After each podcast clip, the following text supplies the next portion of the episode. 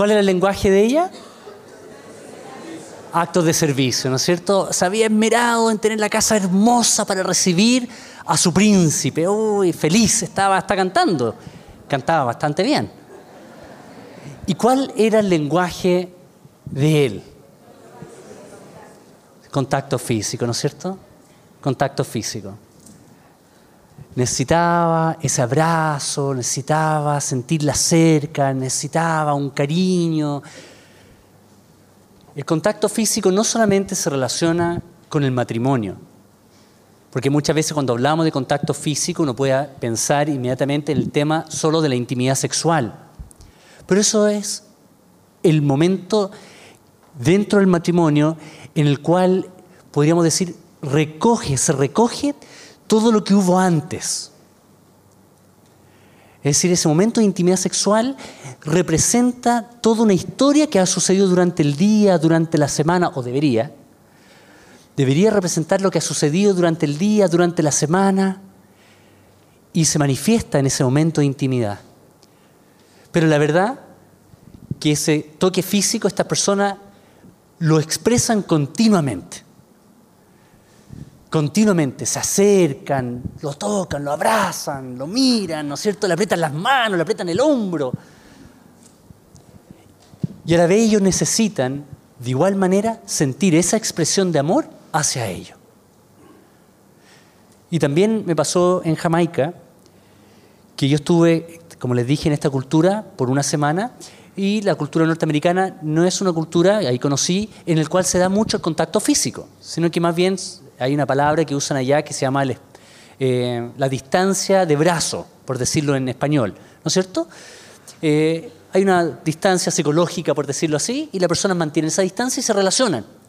Pero el último día, yo estaba, la verdad, bastante necesitado el abrazo de mi hermano, que lleva ya 18 años y desde pequeño, eh, nunca lo he tenido tampoco, la verdad. Entonces no había mucho contacto. Y se me acerca un día un joven y me dice esto. Me dice, Claudio, tú eres latino, ¿no es cierto? Tú eres de Chile. Sí, sí, soy, soy de Chile.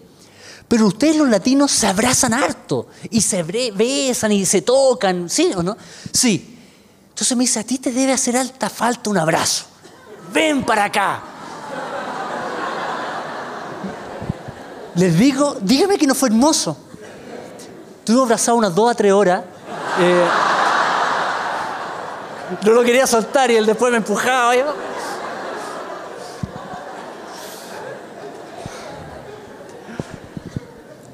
Porque yo reconozco este es uno de mis lenguajes principales.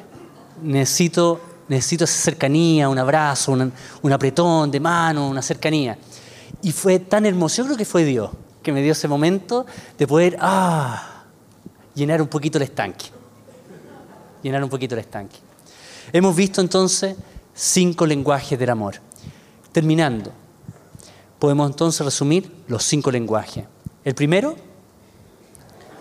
afirmación, palabra de afirmación. El segundo, tiempo de calidad. Tercero, ¿cuál era? Regalos. Cuarto, actos de servicio. Y el último, contacto físico. ¿Reconocieron cuál es el suyo principal? ¿Reconocieron cuál es el suyo principal? A ver, palabra de afirmación.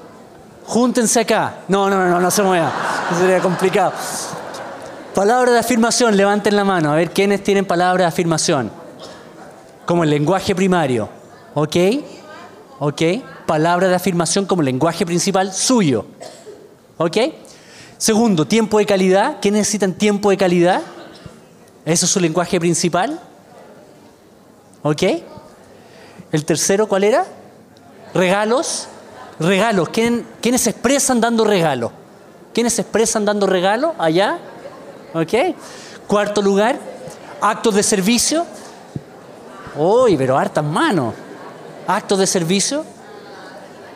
Y finalmente, contacto físico. ¿Quiénes necesitan esa cercanía? ¿Sí? Ok. Qué bueno. Qué bueno. Todos hablamos los cinco lenguajes, pero es muy importante ¿cuál es nuestro lenguaje primario? El primer lenguaje que nos impacta más y el segundo, porque ya cuando llegamos al quinto más o menos es bastante poco el impacto que tiene sobre nosotros. Eso es importante. Mi esposa yo le puedo decir a ella, te amo todo el día, pero para ella son solo... Ah, ustedes hablan ese lenguaje, ¿ve? Son solo palabras. Es su lenguaje, pero quinto. Pero como ella es eh, calidad de tiempo, ah, y se acuerdan cuando mencionó un amigo que había conversado con él, yo era. Lamentablemente. El último ejemplo no se acuerdan. Lo que pasa es que yo estaba haciendo los cinco lenguajes, estaba tipeando algunas ideas y, y, y de repente salto para abajo de la cama, corro donde mi esposa y le digo, ah, tú dices que no hemos estado juntos el último mes porque hemos estado con las visitas. Y me dice, por fin. Y yo estoy haciendo el seminario, imagínense. ¿Mm? Entonces, para ella estar junto, que le esté tomando atención, ese es su lenguaje y llena su estanque inmediatamente hasta arriba, mientras el otro apenas son goteras. Todos hablamos los cinco lenguajes. Me gustaría ver todas las manos, si es posible.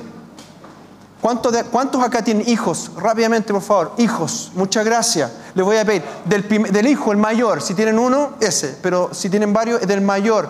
¿Cuántos, qué lenguaje, y díganlo, qué lenguaje habla él? ¿Es el lenguaje de tiempo de calidad de ese hijo? Levanten la mano, rápidamente, por favor.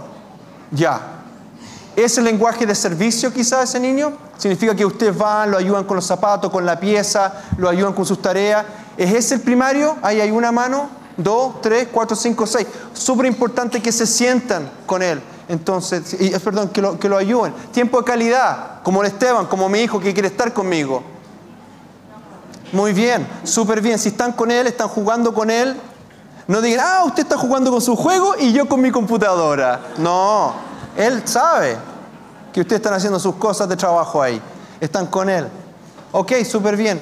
Y eh, regalos. Regalos. Levanten la mano, no tengan susto. Es de regalo, puede ser algo pequeño. Ok, muy bien. Muy bien, gracias. Ahora los voy a dejar con Larry Nielsen y Claudio va a estar traduciendo.